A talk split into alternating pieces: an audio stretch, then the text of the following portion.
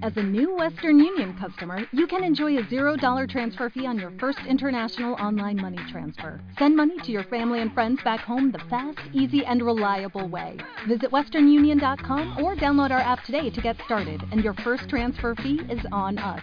FX gains apply, not available for credit cards and transfers to Cuba. Services offered by Western Union Financial Services Inc. and MLS 906983 or Western Union International Services LLC and MLS 906985. Capítulo 1. Roma, febrero de 52 DC. Las calles de la capital estaban repletas de gente que disfrutaba de un calor nada habitual para la estación.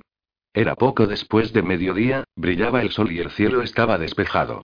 Musa tuvo la sensación de que le estaban siguiendo antes incluso de ver a su perseguidor. Era aquel instinto lo que había llamado la atención de su amo ya desde el principio, su habilidad innata para husmear el peligro. Una cualidad valiosísima, en su negocio. Se gastó una pequeña fortuna entrenándole, desde que le recogió de las calles junto al Aventino, y ese entrenamiento había aguzado su ingenio y sus ágiles reflejos.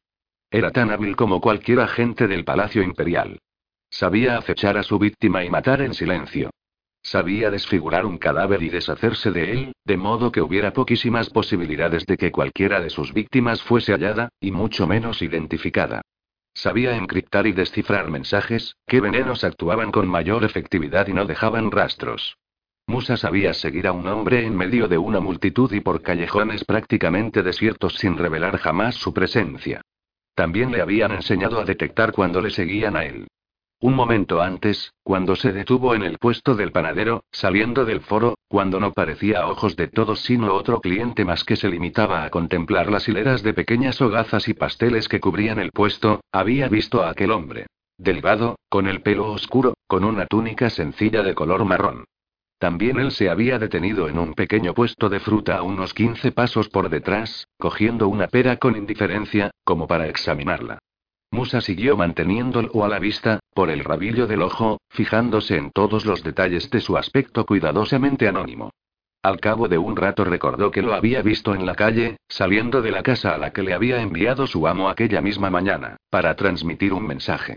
Uno demasiado importante para confiarlo al papel, y que había tenido que memorizar antes de salir. Su perseguidor formaba parte entonces de un grupo de hombres agachados en torno a una partida de dados, y luego se levantó, se enderezó y se fue andando despreocupadamente por la calle en la misma dirección que Musa, abriéndose paso a través de la multitud. Se había fijado en aquel detalle y en ese mismo momento lo había dejado pasar, pero ya no, porque la coincidencia le parecía excesiva. Sonrió para sí, serio. Bueno, parecía que el juego estaba en marcha y sabía muchos trucos para desprenderse de su seguidor. Pero si este era bueno, se daría cuenta de la mayoría de ellos al momento. Sin embargo, Musa tenía una ventaja que le daba las de ganar en el combate de ingenios que se avecinaba. Había nacido en aquellas calles, se había criado en el arroyo, y durante gran parte de su juventud fue un huérfano harapiento que vivía entre bandas callejeras. Conocía cada recoveco, cada rincón de las calles y callejones de la vasta ciudad que se extendía a través de las siete colinas y atestaba las corrientes rápidas del río Tíber.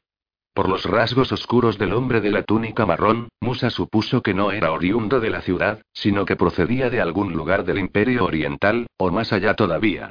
No sería capaz de seguir a Musa a través del laberinto de apestosas y oscuras callejuelas de la Subura, el barrio bajo que se extendía más allá del río.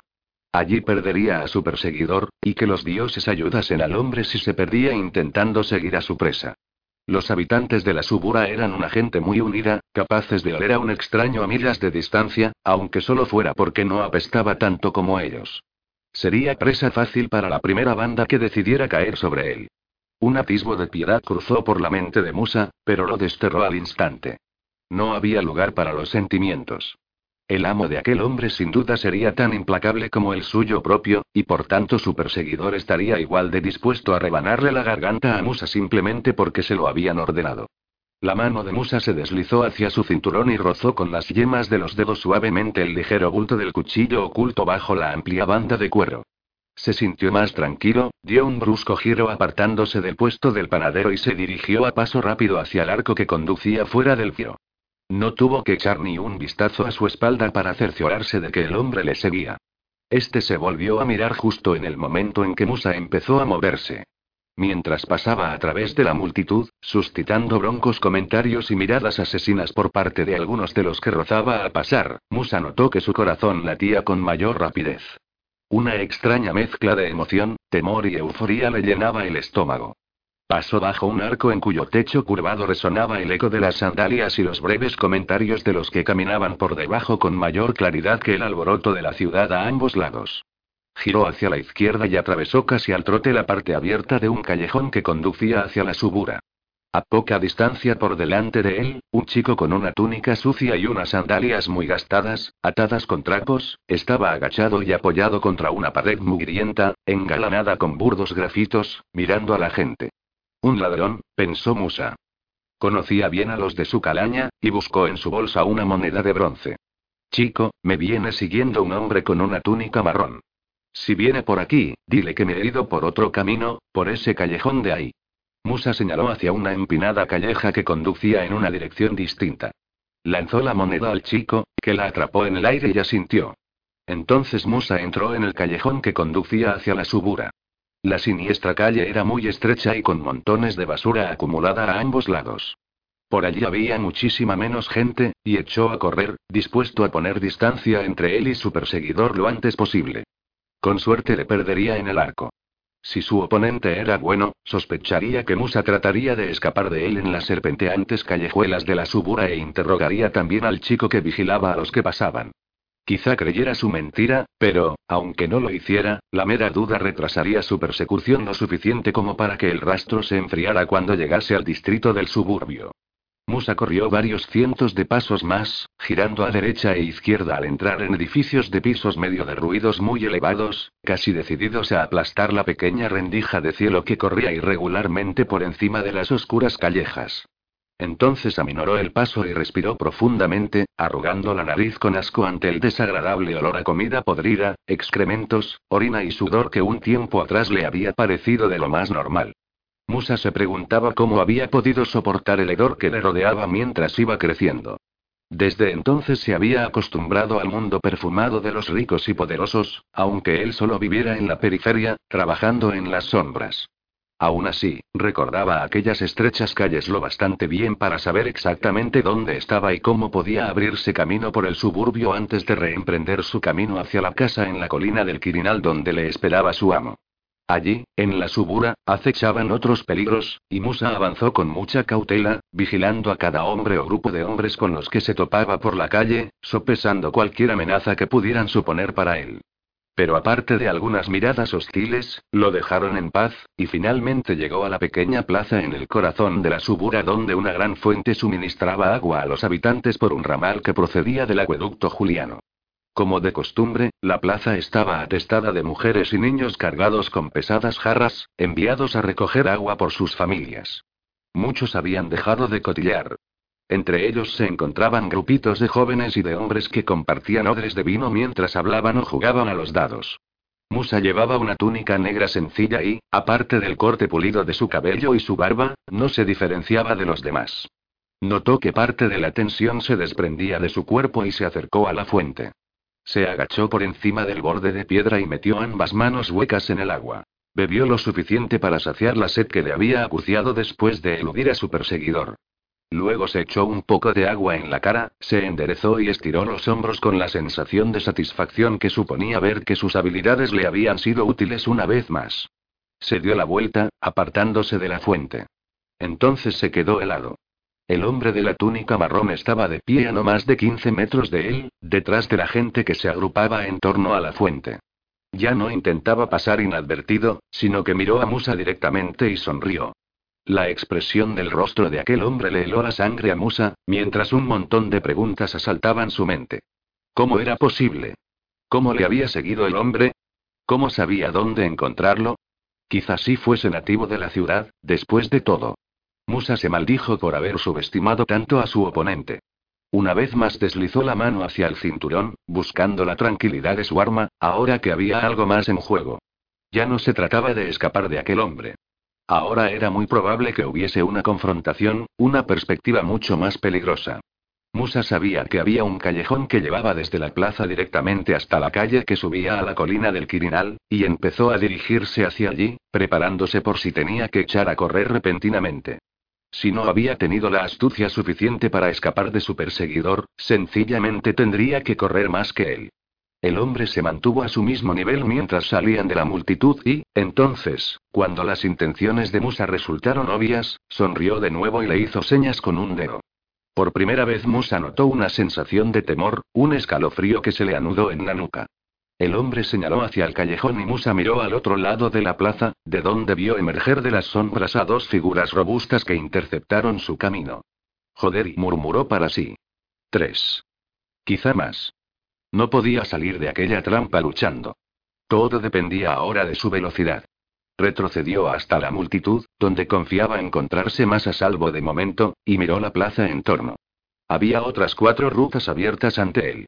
Eligió un callejón justo enfrente de los dos hombres, alejado del primero. Recordó que corría paralelo a la calle que conducía al Quirinal. Si lo seguía el trozo suficiente, podía correr hacia la seguridad de la casa de su amo. Musa se preparó, aspiró una bocanada de aire con fuerza, y luego echó a correr, apartando a la gente de su camino a empujones. Detrás de él resonaron las airadas maldiciones de aquellos a los que había empujado, pero no les prestó atención.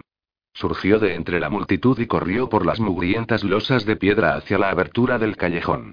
Oyó un grito por encima del ruido que dejaba atrás. Corred. Corred tras él. Musa alcanzó la entrada del callejón y se sumergió en la oscuridad. Durante un momento, el contraste con la luz radiante de la plaza le dificultó ver el camino, pero siguió corriendo de todos modos, confiando en no tropezar ni chocar con nadie y que sus botas no perdieran agarre en aquellas piedras del pavimento llenas de suciedad incrustada. Luego sus ojos empezaron a acostumbrarse y fue captando los detalles que tenía ante él. Los pequeños portales en forma de arco, las entradas a diminutos negocios que luchaban para sobrevivir con los beneficios que les quedaban después de que las bandas de la subura les hubieran arrebatado su parte. Un puñado de mujeres y hombres demacrados, envueltos en trapos, le tendían la mano y murmuraban pidiendo comida o dinero, pero él los sorteaba, mientras el ruido que hacían sus perseguidores llegaba hasta él por el callejón. Musa rechinó los dientes y redobló sus esfuerzos, con una sensación de creciente desesperación. Cincuenta pasos por delante, un intenso rayo de luz penetró en la oscuridad. El sol inundaba la calle más ancha, que conducía hacia el Quirinal, y Musa sintió un pequeño atisbo de esperanza en el corazón. Si podía mantener la ventaja que llevaba a los hombres durante unos 400 metros más, llegaría sano y salvo. Se acercaba ya el cruce y vio con alivio el resplandor radiante de la luz del sol que perforaba el mundo oscuro de los suburbios. Solo estaba a diez pasos de la esquina cuando notó un golpe agudo en la espinilla que le hizo volar por los aires. Tendió las manos y aterrizó pesadamente en el estrecho canal que corría por el centro del callejón, lleno de asquerosos charcos de desperdicios. El impacto le había vaciado el aire de los pulmones y durante un momento Musa yació allí, jadeando, intentando respirar, notando que las costillas le ardían de dolor. Comprendió que debía moverse y se esforzó por ponerse de rodillas. El retumbar de las botas al correr llenaba el aire, y buscó su cuchillo mientras luchaba por ponerse en pie e intentaba respirar. Sacó la hoja y empezó a volverse, decidido a enfrentarse a su enemigo. Pero, por el contrario, recibió el impacto de una bota que le dio en la mano, y el cuchillo cayó de sus dedos entumecidos. Otra bota le golpeó en el costado, derribándolo en el suelo y extrayendo de sus pulmones, con un gruñido angustioso, el poco aire que le quedaba. Musa quedó estirado en el suelo, doblado en dos, con la boca abierta, luchando por respirar mientras miraba hacia arriba. Allí estaba el hombre de la túnica marrón con uno de sus matones a cada lado, medio agachados, con los puños apretados. Musa no sabía qué era lo que le había hecho caer, y la mirada de dolorida confusión que se pintaba en su rostro hizo sonreír al hombre. Mala suerte, Musa, viejo. Te has esforzado mucho. Pero ya se ha acabado, ¿no? Levantó la vista, miró por encima del hombro de Musa y sonrió. Buen trabajo, Pétulo. Puedes acercarte, chico. Una sombra se separó de un portal hacia un lado de la calle y se desplazó hasta la luz, y Musa vio a un piruelo andrajoso que llevaba en la mano un trozo de madera. Lo reconoció de inmediato. El chico al que había dado una moneda para que dirigiera mal a su perseguidor. Formaba parte de la persecución desde el principio. Y no solo eso, sino que Musa se daba cuenta ahora de que le habían dirigido hacia aquel callejón en concreto, donde el chico le estaba esperando. Era una trampa muy bien montada. Tan buena como cualquiera que hubiera podido preparar él mismo. Mejor incluso. Meneó la cabeza y se dio la vuelta de espaldas. Cogedlo, chicos. Unas manos rudas agarraron a Musa y lo levantaron. Una mano le agarró la barbilla y la levantó con crudeza. Vio al hombre de la túnica marrón que estaba de pie frente a él. Alguien quiere tener unas palabritas contigo, Musa. Musa le devolvió la mirada, con los dientes apretados. De repente, sin previo aviso, escupió al hombre en la cara. Que te jodan, dijo. Y que se joda también el griego de mierda para el que trabajas. Un breve destello de ira apareció en la cara del hombre, y luego sonrió fríamente. La misma mierda de la que está hecho tu amo, amigo mío. Entonces hizo una seña y un trozo de saco oscuro cayó encima de la cabeza de Musa. Olió a olivas brevemente y después notó una explosión blanca de luz y dolor agudo. Luego todo se volvió oscuro. Capítulo 2. Ha sido un golpe feo. Una voz penetró en su mente aturdida. Espero que no le hayas roto los sesos a este hijo de puta. Musa gimió y movió la cabeza a un lado. Abrió los ojos un poco y vio que estaba en una celda de piedra, iluminada por el pálido resplandor amarillo de las lámparas de aceite. La cabeza le resonaba con fuerza, y el leve movimiento le provocó una oleada de náuseas que le subieron desde el estómago. Por lo que notó al tocar con los dedos, estaba echado de espalda sobre una mesa de madera. Intentó mover una mano, pero le respondió el tirón de las ataduras. Pasaba lo mismo con la otra mano y con los pies, así que se quedó quieto, fingiendo que estaba todavía medio inconsciente mientras luchaba por pensar con coherencia a pesar del dolor terrible que le perforaba la cabeza. También le dolía mucho la espinilla, y se acordó del chico, con una sensación de traición mezclada con desdén hacia sí mismo por haberse dejado engañar de aquella manera.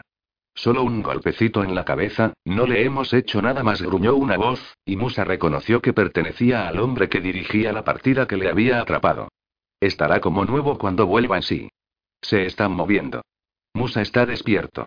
Musa oyó pasos que se acercaban, y un par de manos cogieron el borde de su túnica por el cuello y dieron un tirón. Abre los ojos, Musa. Ha llegado el momento de hablar. Haciendo un esfuerzo consiguió no responder y seguir haciéndose el muerto. El hombre le volvió a sacudir, y luego le dio una palmada en la cabeza. Musa parpadeó, abrió los ojos y los guiñó un poco. Vio que el hombre que se inclinaba hacia él asentía con un gesto, satisfecho. Está bien. Entonces no perdamos más tiempo. Ve a buscar a Anko. Sí, jefe. El hombre se fue y Musa oyó pasos otra vez, y luego una puerta que se abría y el sonido de unas sandalias que subían unos escalones. Volvió la cabeza y vio toda la extensión del recinto por primera vez. Era una cámara de techo bajo, por debajo del nivel del suelo, supuso, por la humedad que notaba en el aire, la falta de luz natural y el silencio. Dos soportes para lámparas colgaban del techo, cada uno con dos lámparas de aceite de latón que proporcionaban una débil iluminación. Junto con la mesa parecía que solo había otra pieza de mobiliario. Un pequeño banco sobre el cual se encontraba dispuesto un juego de herramientas que brillaban a la luz de las lámparas. Al lado de la mesa, con la cabeza escondida en las sombras, de pie, un hombre delgado con una túnica blanca limpia y botas de piel de ternera que le llegaban hasta la mitad de las espinillas. El hombre permaneció allí silencioso un momento y luego habló con una voz suave y seca, demasiado baja para que Musa la pudiera identificar.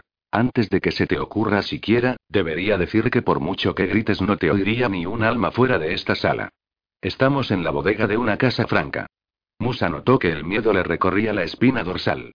Solo había un motivo por el cual alguien pudiera querer acceder a un lugar semejante. Echó de nuevo una mirada al banco y comprendió para qué eran las herramientas. Bien, continuó el hombre. ¿Te has dado cuenta de lo que te espera? No insultaré tu innegable inteligencia diciendo que, al final, nos vas a contar lo que queremos saber. Si tu amo te ha entrenado tan bien como yo he entrenado a mis hombres, supongo que representarás un desafío. Debo advertirte de que no hay hombre mejor que Anko en este terreno. Con el tiempo suficiente, es capaz de hacer hablar hasta una piedra. Y tú, Musa, no eres ninguna piedra. Solo un ser hecho de carne y sangre. Un ser débil. Tienes vulnerabilidades, como todo hombre. Anko las descubrirá. Tan seguro como que el día sigue a la noche, nos dirás lo que queremos saber. Lo único que importa aquí es cuánto rato podrás aguantar. Tenemos todo el tiempo del mundo para averiguarlo. O bien podrías hablar ahora mismo y ahorrarnos a todos esta desagradable experiencia. Musa abrió la boca una fracción de segundo para maldecir al hombre, pero luego volvió a cerrarla y apretó los labios de nuevo. Una de las primeras cosas que le habían enseñado acerca de situaciones como aquella era que resultaba vital no pronunciar ni una sola palabra. En el momento en que hablabas, abrías la puerta a más conversaciones y, aparte del peligro de ir dejando escapar pequeños fragmentos de información, proporcionaba al interrogador la oportunidad de establecer una relación y una forma de abrirse camino hasta tus pensamientos, aprovechando así tus debilidades. Era mejor no decir nada en absoluto. Ya veo, dijo el hombre. Entonces debemos proceder. El único sonido que rompía el tenso silencio que se había hecho entre ellos era la gota de agua constante que caía al fondo de la cámara. Mientras tanto, aquel hombre no se movió, sino que permaneció de pie, callado, con el rostro oculto. Al cabo de poco, Musa oyó el ruido distante de pasos que se acercaban, y luego el roce de sandalias en los escalones exteriores. Se abrió la puerta y entraron dos hombres, a uno de los cuales lo conocía ya, el otro achaparrado, muy robusto, con el pelo muy corto y cicatrices en la cara. Al principio Musa pensó que quizás hubiera sido un gladiador, pero luego vio la marca de mitra en la frente del hombre y comprendió que era un soldado. Es todo tuyo, Anko dijo el hombre en la sombra. Anko se dio un golpecito en la nariz y miró a Musa. ¿Qué quieres de él, amo? Quiero saber por qué visitaba la casa de Vespasiano. Y también quiero saber qué designios tiene nuestro buen amigo Palas para la campaña de Britania. Quiero los nombres de todos los agentes que pueda tener Palas en esa provincia y cuáles son sus órdenes concretas. Anko asintió. ¿Algo más? Eso bastará, por ahora. Anko asintió, se acercó a la mesa y se inclinó hacia Musa. Supongo que ya conoces el protocolo. A mí me gusta seguir a rajatabla los procedimientos, así que empezaremos con los horrores, ¿eh? Cruzó hasta el banco y examinó las herramientas de su oficio, seleccionó unas cuantas y volvió a la mesa, donde las colocó cerca de Musa. Vamos allá.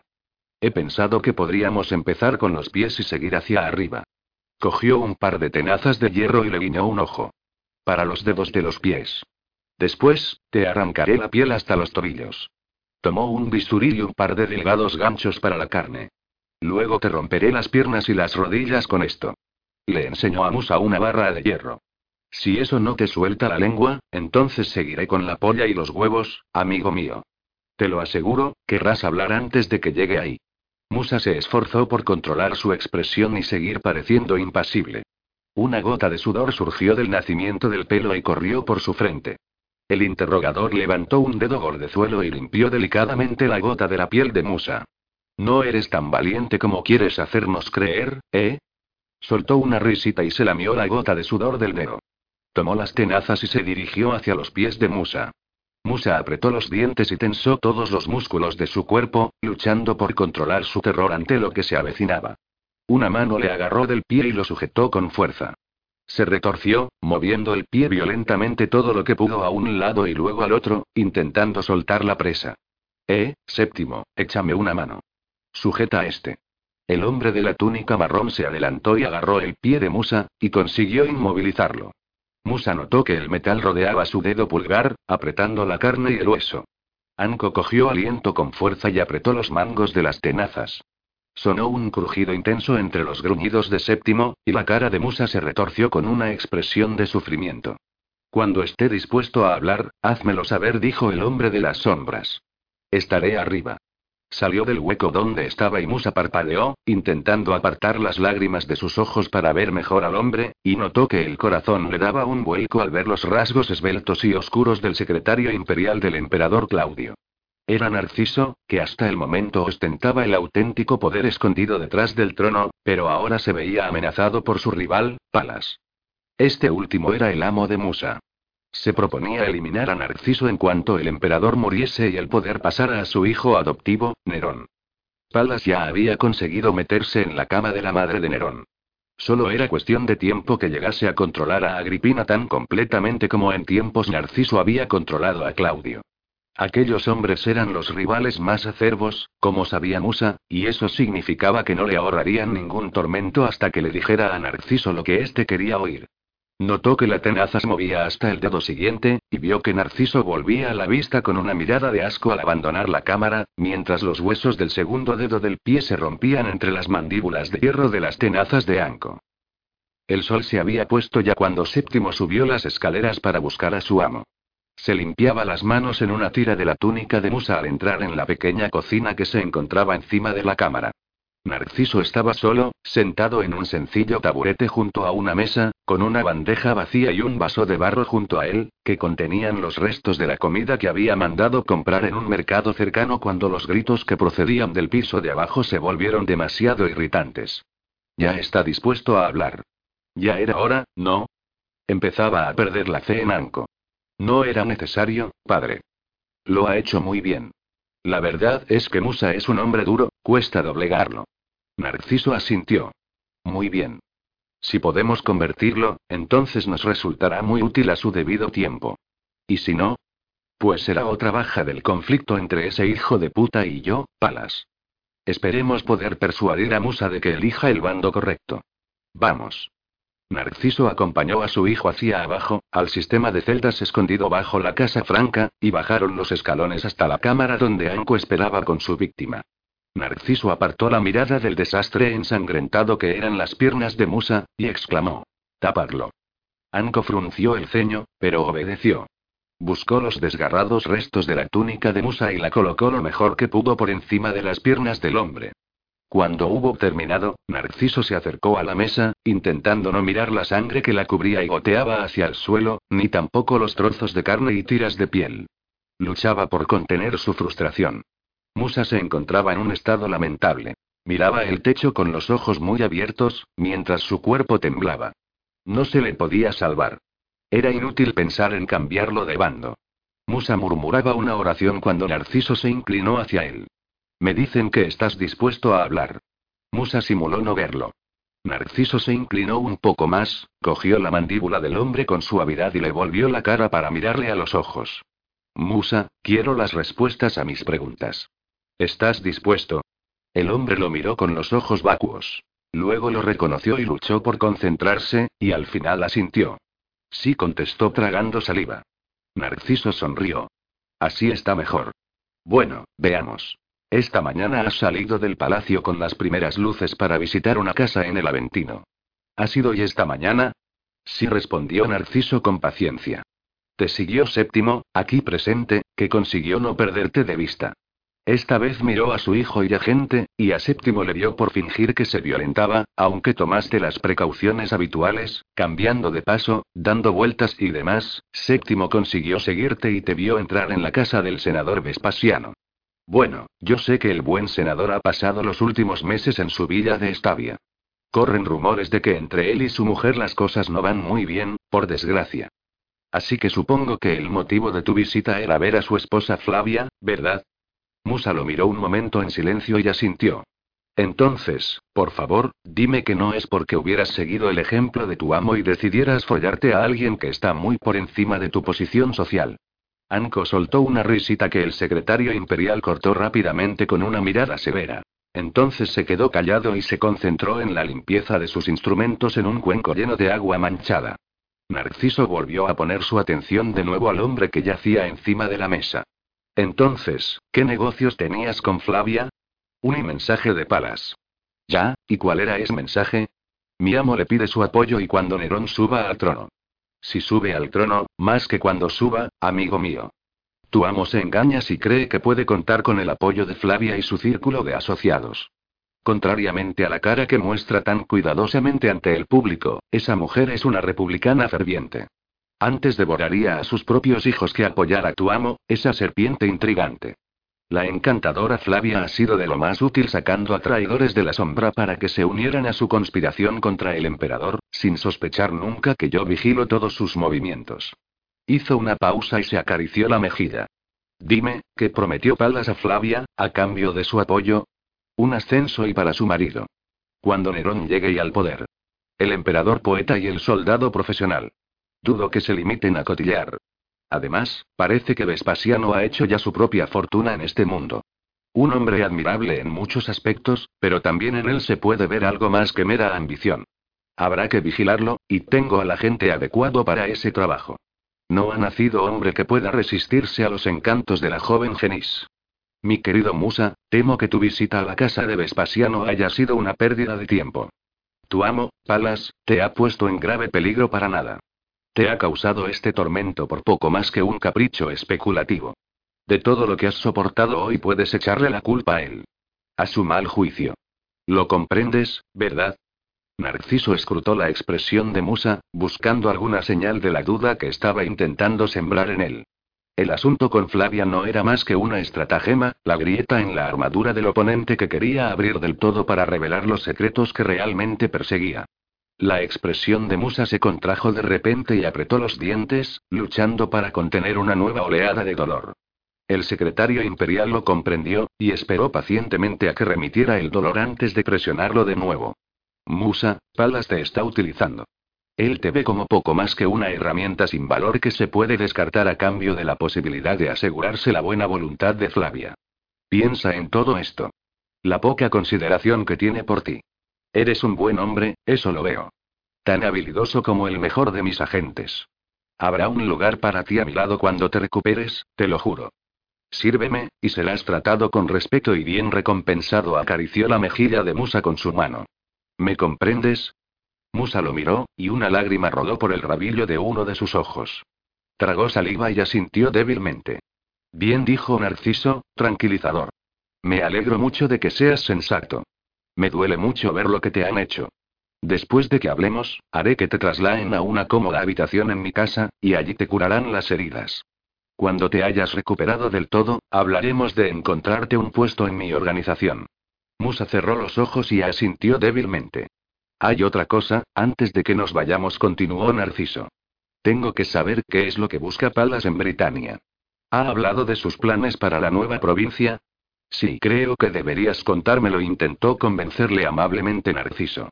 Si vas a trabajar para mí, no debe haber secretos entre nosotros, amigo mío. Dime. Musa se quedó callado un momento, esforzándose por contener su dolor. No abrió los ojos, y respiraba con jadeos cortos, manteniendo el cuerpo lo más quieto posible para evitar que el dolor aumentase.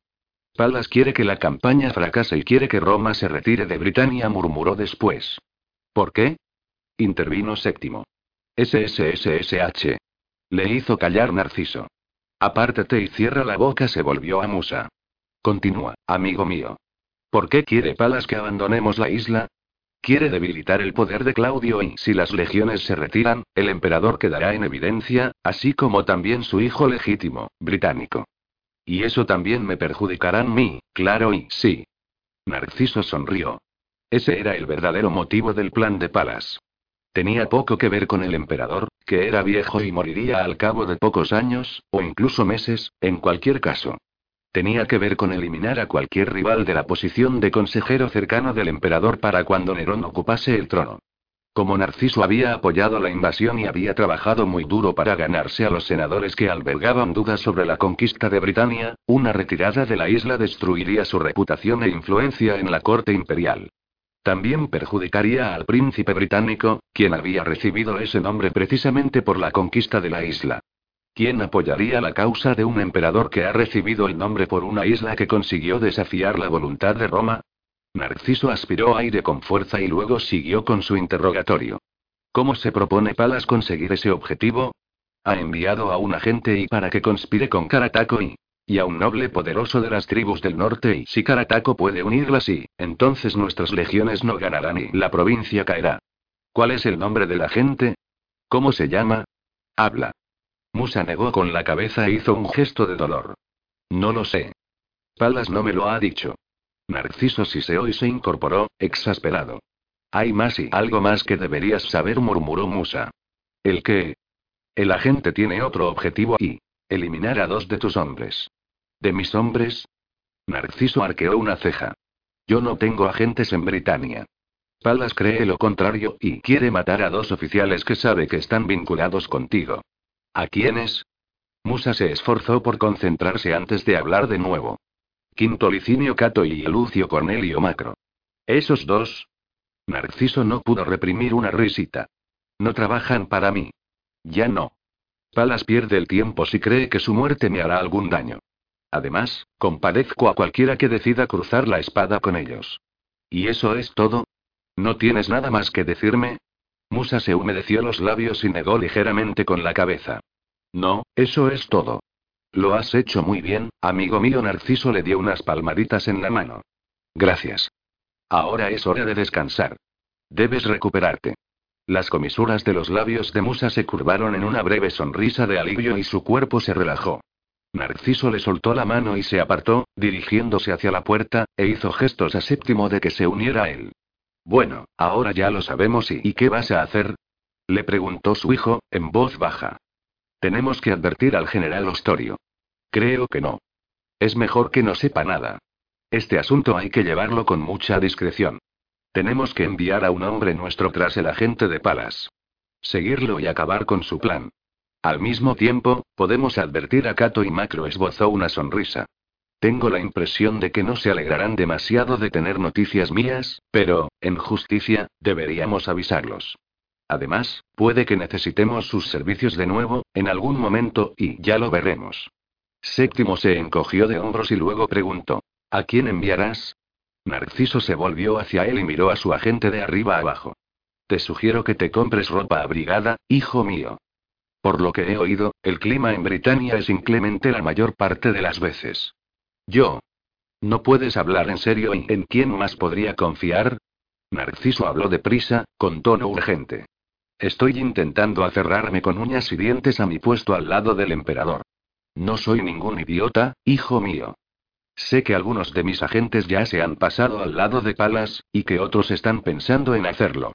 Tú eres el mejor de mis hombres, y el único en quien puedo confiar totalmente, aunque solo sea porque eres mi hijo. Tienes que ir tú. Si pudiera enviar a alguna otra persona, lo haría, créeme. ¿Lo comprendes? Miró fijamente a los ojos a Séptimo, casi suplicante, y el joven asintió, aunque de mala gana. Sí, padre. Narciso le apretó el hombro con afecto. Bien. Ahora tenemos que volver a palacio. El emperador espera verme a la hora de comer. Hazte cargo de todo esto. Que limpien bien este lugar y paga a Anko. Séptimo señaló con el pulgar hacia la mesa. ¿Y qué hacemos con él? Narciso miró al destrozado agente de su enemigo. Ya no nos sirve para nada. Ni a nadie. Córtale el cuello, deja irreconocible la cara y echa su cuerpo al Tíber. Es probable que Palas ya se haya dado cuenta de su ausencia. Preferiría que Musa desapareciera. Eso incomodará mucho a ese cabrón vanidoso de Palas. Capítulo 3. Britania, Julio. Vaya, veo que esta ha tenido mucho desgaste. El sirio chasqueó la lengua mientras examinaba la coraza de Cato, pasando los dedos por las muescas y el óxido que se acumulaba en los surcos del recio diseño. Volvió del revés la coraza para examinarla. Bueno, esto está mejor, como se debe esperar de uno de los oficiales más intrépidos del emperador. Las hazañas del prefecto Quinto Licinio Cato son legendarias. Cato intercambió una mirada sardónica con su compañero, el centurión Macro, y luego respondió. Al menos entre los comerciantes de armaduras y el sirio asintió con la cabeza con modestia y dejó la coraza. Entonces, se dio la vuelta y se enfrentó a Cato con expresión contrita. Tristemente, señor, creo que costaría más arreglar esta armadura que lo que vale. Por supuesto, me encantaría darte un precio justo, siempre que quisieras cambiarla por una armadura completamente nueva y un precio justo. No me digas. Macro intervino. Cómodamente sentado, estiró las piernas y cruzó sus gruesos brazos. No le escuches, Cato. Estoy seguro de que puedo conseguir que uno de los chicos de la forja del armero la enderece a porrazos y le vuelva a dar buena forma por una parte del precio que este pillo te cobrará por cambiarla. Por supuesto que puedes, noble centurión, respondió el sirio, conciliador. Pero cada uno de esos porrazos, como tú dices, que se aseste a esta coraza debilitará el conjunto. Hará que la armadura se vuelva quebradiza en algunos sitios. Se volvió a Cato con una mirada solícita. Mi querido señor, no podría dormir tranquilo sabiendo que vas a la guerra contra los salvajes de estas tierras con una armadura que podría poner en peligro tu vida, despojando así a Roma de los servicios de uno de sus oficiales más cumplidos. Macro soltó una cínica carcajada desde el otro lado de la tienda. No dejes que este granuja te convenza. La armadura no está tan mal, con un poco de trabajo se puede arreglar. A lo mejor no tiene un aspecto tan bonito en los desfiles, pero para hacer su trabajo sí que servirá. Kato asintió, pero al coger la coraza que estaba en la mesa vio que era obvio que había visto mejores tiempos. La había comprado, junto con el resto de su armadura y armas, en los almacenes de la guarnición de Londinio, al volver a Britania, aquel mismo año. Fue una compra precipitada, barata.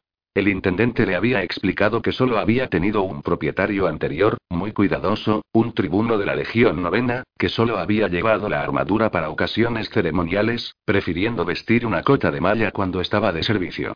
Hasta que la laca y el pulimento que la cubrían empezaron a desgastarse no resultó evidente la mentira. Como había comentado Macro, era más que probable que aquella coraza estuviese de servicio ya en tiempos de Julio César. Cato aspiró aire con fuerza llegando a una decisión. ¿Cuánto valdría? Una ligera sonrisa pasó por los labios del comerciante, que juntó las manos como si estuviera calculando el monto. Creo que sería mejor considerar con qué quiere sustituir la armadura antes de ponernos de acuerdo en un precio, noble señor. Se volvió hacia el baúl que habían traído sus esclavos a la tienda del prefecto. Con un diestro movimiento de muñeca abrió los cierres y levantó la tapa. En el interior se encontraban unos cuantos envoltorios de lana gruesa. El comerciante levantó unos faldones de tela, seleccionó dos de los envoltorios y los puso encima de la mesa, junto a la coraza de Cato. Luego desenvolvió las telas y descubrió una cota de malla y una coraza resplandeciente de escamas de pescado. Apartándose para que su cliente pudiera admirar las piezas, las señaló con la mano. Señor, te traigo la mejor armadura que se puede comprar en cualquier lugar del imperio, y al precio más razonable que podrás encontrar. En eso tienes la palabra de Ciro de Palmira. Y se llevó la mano al corazón. Macro asintió. Ya estoy tranquilo, pues. Parece que vas a encontrar un verdadero chollo aquí, Cato. El comerciante ignoró la sorna evidente de las palabras de Macro e hizo señas al prefecto de que se acercara a la mesa.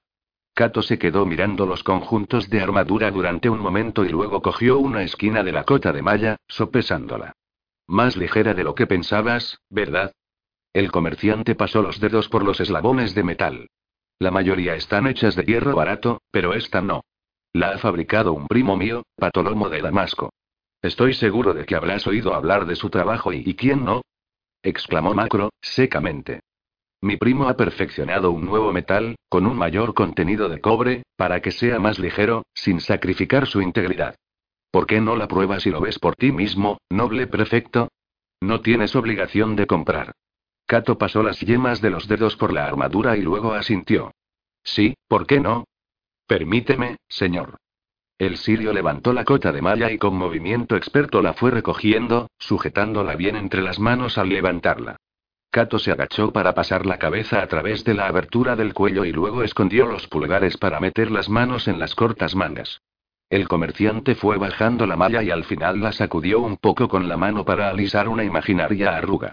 Luego se apartó y cruzó las manos, poniéndoselas bajo la fina y puntiaguda barba.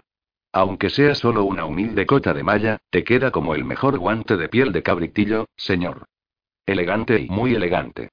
Cato se dirigió hacia una pequeña mesa de campaña donde tenía el espejo, los cepillos, los estrígilos y el botecito de cerámica samaria que contenía el aceite perfumado que usaba para sus abluciones. Sujetando el pulido espejo de latón a la distancia del brazo, juzgó su aspecto. La malla estaba rematada por un dibujo en forma aserrada y caía muy bien en su esbelto cuerpo. El metal era de un tono algo más ligero que la malla normal, y brillaba débilmente a la luz del día que entraba por los faldones abiertos de la tienda. Es cómoda, ¿verdad? susurraba el sirio. Puedes marchar con ella todo el día y combatir en alguna batalla al final y solo estarías la mitad de cansado que llevando tu vieja coraza. Y tampoco te entorpece tanto los movimientos. Un guerrero necesita tener movimientos fluidos, ¿no? Esta armadura te dará la libertad de un Aquiles, noble señor. Cato se dio la vuelta girando las caderas e intentó unos pocos movimientos con los brazos. Es cierto que aquella era un poco menos incómoda que las cotas de malla que había llevado en el pasado. Se volvió a su amigo. ¿Qué piensas? Macro inclinó la cabeza ligeramente a un lado y miró a Cato de arriba abajo. Parece que te queda muy bien, amigo mío, pero lo que importa es lo bien que consiga mantener a raya las armas de tus enemigos. La malla es una buena protección para el mandoble de una espada, aunque un buen golpe puede romper los huesos que quedan debajo. El peligro real es la punta. Una jabalina decente o una flecha pueden perforar con facilidad la malla. No, esta cota no intervino el comerciante, y cogió un pellizco de la malla. ¿Puedo explicártelo, señor? Mira esto, los eslabones están remachados. Eso les presta una fuerza especial y mantendrá las puntas de tu bárbaro enemigo a raya.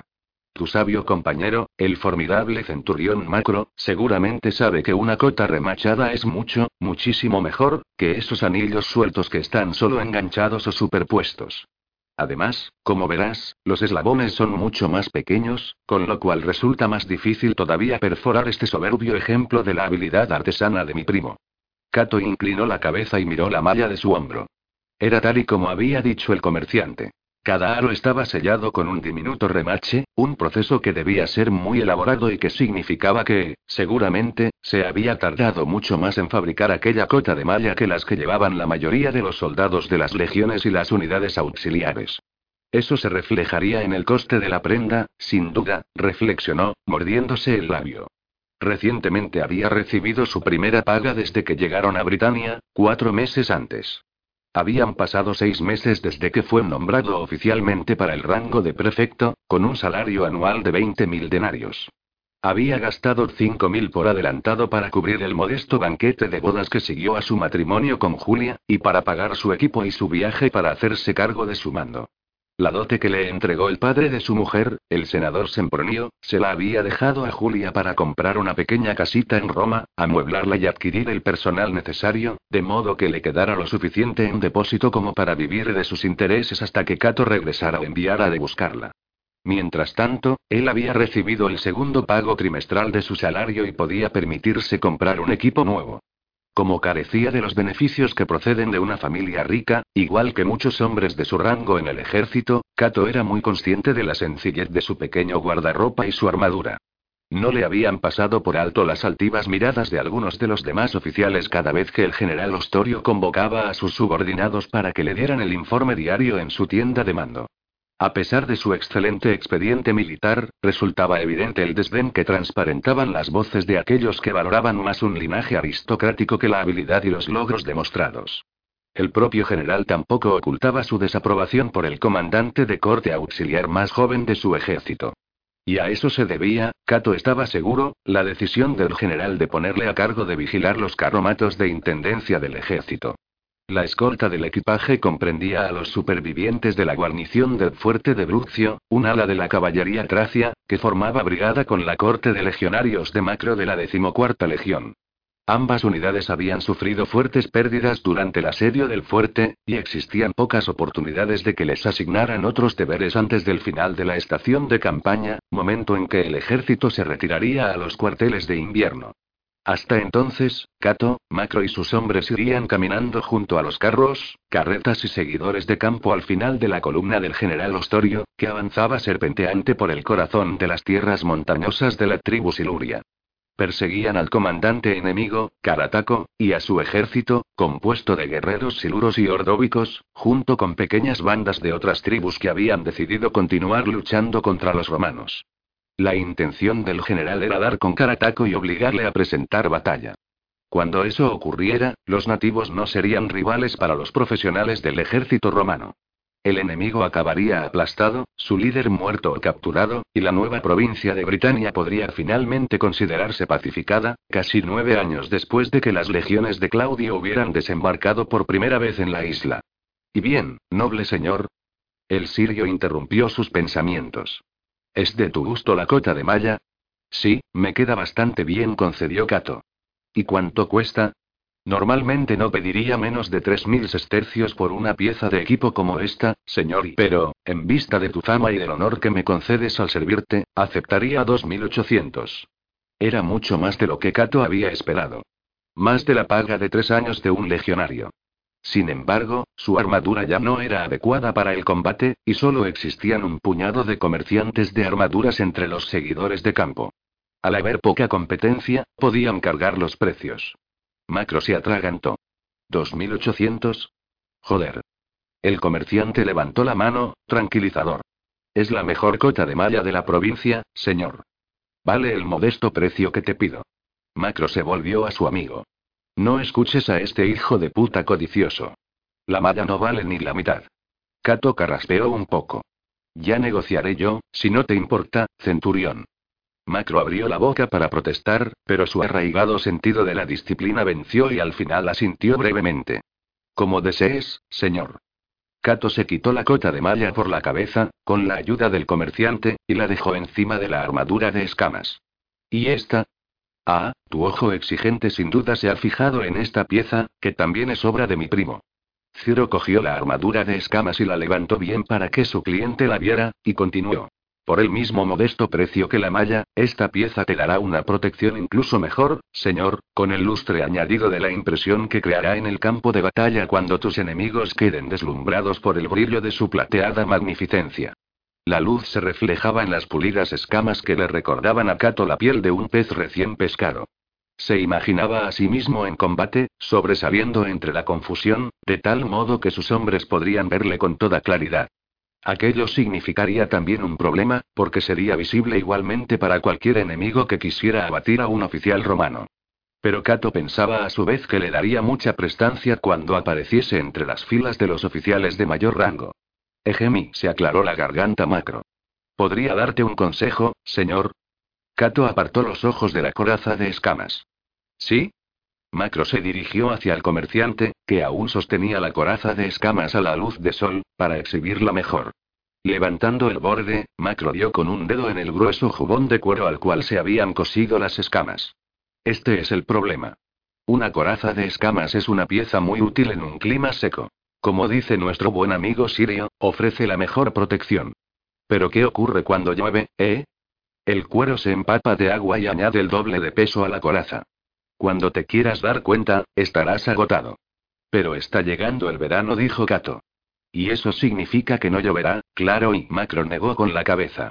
Ya sabes cómo es el tiempo en esta condenada isla. Es más húmedo que el coño de una puta de subura en los juegos. Kato sonrió. Parece que has estado leyendo a Ovidio otra vez. Macro negó con la cabeza. No hacen falta teorías cuando uno conoce la práctica. Igual que todo en la vida. Hablas como un verdadero soldado. Macro inclinó la cabeza. Gracias. Kato desvió la atención de nuevo a la armadura de escamas. Se sentía muy tentado de comprarla, en gran parte porque le prestaría un aspecto distinguido a ojos de todos aquellos oficiales que se burlaban de él. Y sin embargo, podía ser también la causa de un desdén aún mayor, según se temía. Su bonita armadura nueva solo le serviría como excusa para reírse más aún del vulgar soldado que había conseguido ascender tanto por encima de su lugar en la vida. De mala gana, señaló la cota de malla. Me quedo con esta. El comerciante sonrió, envolvió la coraza de escamas en su manta y rápidamente la volvió a guardar en el baúl. 2800 entonces, mi querido prefecto. 2500. Ciro adquirió una expresión dolorida y sus oscuras cejas se fruncieron brevemente. Vamos, señor, no bromees conmigo. Soy un comerciante honrado. Tengo una familia que alimentar y una tradición que mantener. No existe armadura que puedas comprar por ese precio que iguale la calidad del trabajo de mi primo. Señor, piénsatelo. Si aceptase tal precio, sería admitir que todo lo que le he asegurado sobre su calidad no es cierto. Y tú también lo sabrías entonces, mi querido señor. El hecho de que no la venda por menos de, digamos, 2.700, es prueba fehaciente de que creo en la calidad extraordinaria de mis artículos. Cato endureció sus rasgos y adoptó una expresión implacable al responder. 2.600. El sirio suspiró. Mi corazón se entristece mucho al ver que me tratas así. Hizo una pausa, como si estuviera sufriendo los tormentos de la indecisión, y luego continuó con un tono sufriente. Sin embargo, no quiero que vayas a la batalla mal protegido, honrado prefecto. Por ese motivo, única y exclusivamente, aceptaré 2675. 2650, y ni un sestercio más. El comerciante sonrió. Bien, trato hecho. Por ese precio, y por tu vieja armadura, que no tiene valor alguno, como ya habíamos decidido antes. Cato negó con la cabeza. Solo las monedas. Y quiero también una capa de hombro para la cota de malla y un cierre. Ciro hizo una pausa y levantó la mano. Eres un duro negociador, prefecto. Te estás aprovechando de mí, pero acepto tu oferta. Cato le tendió la mano y se llevó a cabo una mínima presión de carne contra carne. El comerciante se apartó y se inclinó sobre el baúl, del que sacó una pequeña capa de malla con unos eslabones hechos de un hierro más barato, pero también remachados, como observó Cato con alivio. Consideró si valía la pena insistir en que la capa hiciese juego con la cota de malla, pero luego decidió que no. Nunca se había sentido cómodo al regatear a la hora de comprar, y estaba ansioso por concluir el negocio con el comerciante. Cruzó la tienda hacia el baúl reforzado con hierro que estaba debajo de su lecho de campaña, cogió la clave que llevaba colgada en torno al cuello y lo abrió. Le habían pagado en una mezcla de monedas de oro, plata y bronce. Contó el pago y lo introdujo en una bolsa de cuero. Mientras tanto, el comerciante llamó a sus esclavos, que aparecieron rápidamente y se llevaron su baúl de la tienda. Habiendo contado las monedas y confirmado su valor, el comerciante hizo una profunda reverencia y retrocedió hacia los faldones de la tienda. Un honor haber hecho negocios contigo, señor. Si alguno de tus hermanos oficiales necesita una armadura, te agradecería que les dieras informes de Ciro de Palmira, orgulloso proveedor de la mejor protección para los héroes del imperio. Que los dioses te protejan. Con una última reverencia desapareció, y Macro deshinchó las mejillas al contemplar la cota de malla. Espero que valga la pena y el tiempo lo dirá. Cato suspiró también y llamó en voz alta. Traxis. Ven aquí. Un momento más tarde, un soldado auxiliar bajo y de anchos hombros entró corriendo en la tienda y saludó. Aunque se había unido a la unidad tracia, el nuevo sirviente de Cato era de Macedonia, y tenía los rasgos oscuros y los ojos estrechos de su raza. Cato lo había elegido para sustituir a su anterior sirviente, que había muerto en el fuerte de Bruxio. A pesar de su falta de experiencia como criado, el hombre tenía un buen expediente, y su decurión respondía de su honradez y su dominio del latín. Por el momento bastaría, había decidido Cato, pero en cuanto hubiese concluido la estación de campaña se proponía comprarse un esclavo de buena calidad en el mercado de Londinio, uno que llevase a cabo los deberes necesarios y así permitir a Traxis que volviera a su escuadrón. Cato señaló su peto. La usaré solo para las ceremonias. Ve al mercado de los seguidores de campo y compra un poco de laca. Quiero que la limpies, la pintes y la pulas para que resplandezca como si fuera nueva. Sí, perfecto. Y ya que vas allí, ¿falta algo de mi despensa personal? Traxis bajó la mirada y pensó un momento. Vino y queso, perfecto. Nos estamos quedando cortos y dirigió una mirada rápida a Macro, debido al reciente consumo. ¿Hay monedas suficientes en mis fondos para la despensa? Preguntó Cato. Sí, perfecto. Aunque a final de mes necesitarás fondos nuevos. Muy bien, a ver si esta vez puedes comprar un vino decente. Las últimas dos jarras habían ameado. ¿Sí? Macro levantó la vista. No me di cuenta y Cato suspiró y volvió a dirigirse a Traxis. Vino bueno, ¿comprendes? Sí, perfecto. Ayer se unió un mercader de vino al campamento. Tiene nuevos productos. Probaré con él. Sí, hazlo. Retírate. Su sirviente se inclinó con rapidez y salió de la tienda. Macro esperó hasta que se hubiera alejado lo bastante como para que no lo oyera y se rascó la mejilla. No confío demasiado en él. Traxis. Trabaja bien. Y es buen soldado también. De eso se trata. No me parece un soldado auxiliar. Más bien parece uno de esos griegos listillos. Supongo que te refieres a los filósofos. Macro se encogió de hombros. Creo que mi descripción les hace más justicia. Bueno, ya sabes lo que quiero decir. Cato suspiró. Tiene que haber de todo en esta vida, macro. En el ejército, no, muchacho. Nuestro negocio es matar gente. No es una tertulia. Y hablando de hablar, y Macro buscó en su morral y sacó una tableta grande encerada. La abrió y miró las notas que había garabateado en la superficie e inmediatamente cambió su talante hacia unos modales más pulcros. Su voz se alteró sutilmente, según notó Cato. Había desaparecido el tono fácil de camaradería, y Macro se había convertido en el centurión de mayor rango de la cuarta corte de la decimocuarta legión. Informe diario para ayer, señor. Recuento de fuerzas. Primera centuria. 62 aptos, 8 enfermos, uno destinado al cuartel general. ¿Y eso para qué? Para interrogatorios, señor.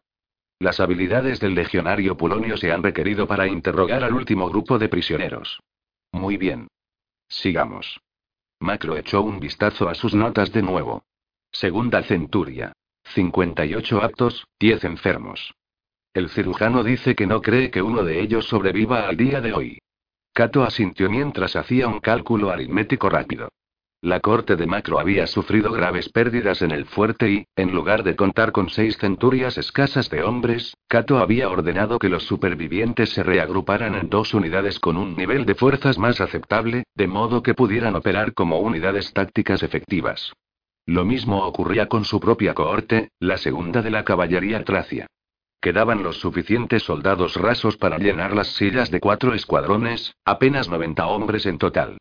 De modo que sumando, la escolta de la Intendencia y seguidores de campo, ascendía de 210 hombres. Si Karataco consiguiera meter subrepticiamente una fuerza de ataque entre la columna principal del general Ostorio y la retaguardia, podrían armar un buen estropicio antes de que se pudiesen reunir las fuerzas suficientes para rechazarle de nuevo. Y, si ocurría semejante calamidad, seguro que el general le echaría la culpa a Cato, a pesar de la escasez de hombres que tenía a su mando. Tales eran las iniquidades de la vida de un oficial, reflexionaba Cato para sí, con desalentada amargura. ¿Y qué más? Los suministros de grano se están acabando. Quedan solo cuatro días de ración completa. Y el armero se ha quejado también del cuero que tiene que usar para las reparaciones de las armaduras segmentadas de los hombres. ¿Qué le pasa? Que está húmedo. La mayoría del que tenemos en reserva es inútil. Las correas sustituidas se siguen rompiendo. Pues que vaya de buscar más al almacén. Macro chasqueó la lengua. Esa es la cuestión. Que no puede sacar más del almacén de la decimocuarta porque el intendente no se lo quiere dar. Cato cerró los ojos. ¿Y eso por qué? Porque dice que mi corte está destacada, en cuyo caso hay que sacarlo de las reservas de la columna de escolta. Pero ya no nos queda cuero. Dice que ese no es problema suyo. Cato y abrió los ojos. ¿Has hablado con él? Sí, claro. No hay nada que hacer. Ha sugerido que lo consulte con mi oficial al mando, y aquí estoy. Gracias. Macro sonrió. Son gajes del oficio, señor. Ya veré lo que puedo hacer en el cuartel general, una vez el general nos haya dado sus instrucciones. Cato cruzó los brazos. ¿Eso es todo? Por ahora sí, señor. Pues hemos terminado. Gracias, centurión. Macro saludó y salió de la tienda, dejando a Kato solo para que diera rienda suelta a sus frustraciones. Este levantó los ojos y rogó brevemente a Júpiter, el mejor y el más grande, no estar a cargo de la escolta de la Intendencia mucho tiempo más. Ya era malo que sus dos unidades estuvieran deplorablemente despojadas de fuerzas, bajas de suministros, y que sus necesidades fueran ignoradas en gran medida. Pero lo peor era la naturaleza de sus mismos deberes, teniendo que persuadir y amenazar constantemente a los conductores de mulas contratados para que hicieran mover las carretas, arreando a los mercaderes, comerciantes de vino, prostitutas y tratantes de esclavos que seguían la estela del cuerpo principal del ejército. Demasiado a menudo tenía que resolver disputas entre ellos y golpear unas cuantas cabezas debido a las discusiones que amenazaban con detener su avance por el camino fangoso, pisoteado por las botas de los legionarios que marchaban a la cabeza de la columna. Cato salió de la tienda y examinó la escena que se presentaba ante él. La oscuridad caía ya sobre las montañas siluras, pintando el cielo de un tono débilmente liláceo. El ejército se había detenido por la tarde para montar el campamento y, ahora que se habían preparado ya las últimas defensas, se disponía a pasar la noche. Debido a la estrechez del suelo del valle, los soldados se habían visto obligados a construir una fortificación larga y estrecha en lugar del rectángulo habitual. Como resultado, las carrozas con la intendencia y las tiendas y refugios de los seguidores de campo, distribuidas al azar, se extendían a ambos lados, más allá de las líneas regulares de las tiendas pertenecientes a los hombres del destacamento de escolta. Los caballos de los tracios estaban masticando su cena muy contentos en un recinto cerrado con cuerdas. A su derecha, a unos 200 pasos de distancia, se hallaban acampadas las dos cortes de la retaguardia en una línea de tiendas mucho más ordenadas. A una distancia similar, a la izquierda, estaban las largas filas de tiendas pertenecientes al primer cuerpo del ejército, tan ordenadas como lo permitía el terreno y dispuestas en torno a la tienda de su oficial al mando. La tienda de mayor tamaño que podía ver Cato estaba en una pequeña elevación, a unos 800 metros de distancia más o menos. El cuartel del general Ostorio. Se habían encendido muchas hogueras, y el resplandor de las llamas destacaba ante el velo de la oscuridad creciente. Hacia arriba, más allá del parapeto con estacas que recorría la fortificación, Cato vio pequeñas partidas de hombres a caballo, parte de otra unidad de caballería, en los montículos que rodeaban el campamento, algunos delineados crudamente ante la luz desfalleciente del sol que se ponía. Y más lejos, allá afuera, en aquellas montañas salvajes, el ejército de Carataco al que perseguían los romanos y, al menos por el momento, pensó Cato. Él había luchado antes contra el rey Catubelauno, y había aprendido a respetarlo. Carataco podía darles alguna sorpresa. Cato sonrió torvamente. De hecho, sería una sorpresa que no les sorprendiera. Las notas finas y metálicas de un corno penetraron entre el murmullo de las órdenes, las conversaciones y las risas. Cato escuchó atentamente y reconoció la señal que convocaba a los comandantes de unidad al cuartel general. Volvió a su tienda y se ató un jubón de cuero con tiras protectoras para los hombros, que caían desde la cintura hasta los muslos. Se puso la correa de la espada al hombro y se abrochó la capa de lana. Estaría muy oscuro cuando volviera a su tienda, y conocía lo bastante bien aquellos valles como para saber que por la noche haría mucho frío, incluso entonces, en la época que en Britania pasaba por verano. Salió de su tienda mientras acababa de ajustarse el broche del hombro y el manto, a la espera de que Macro saliera de su tienda. Entonces los dos hombres atravesaron el campamento, dirigiéndose hacia el cuartel general.